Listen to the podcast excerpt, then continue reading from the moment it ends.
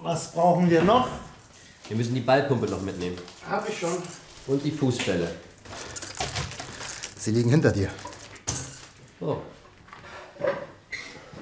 Ich habe zwei neue gekauft und äh, Würste zum Grillen, Getränke und Hühnchen zum Trainieren. toll. Waren die Fußbälle teuer? Nein, die waren super billig.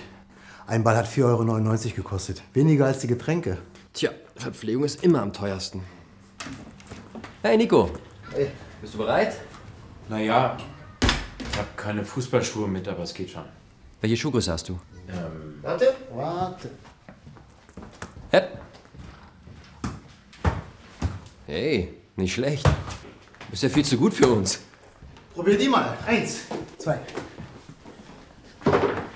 Pflaster und Verbände. Irgendeiner verletzt sich immer. Tarek hat sich beim letzten Mal am Knie verletzt. Ich konnte zwei Tage nicht laufen.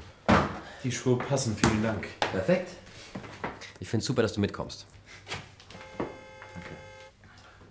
Es geht los.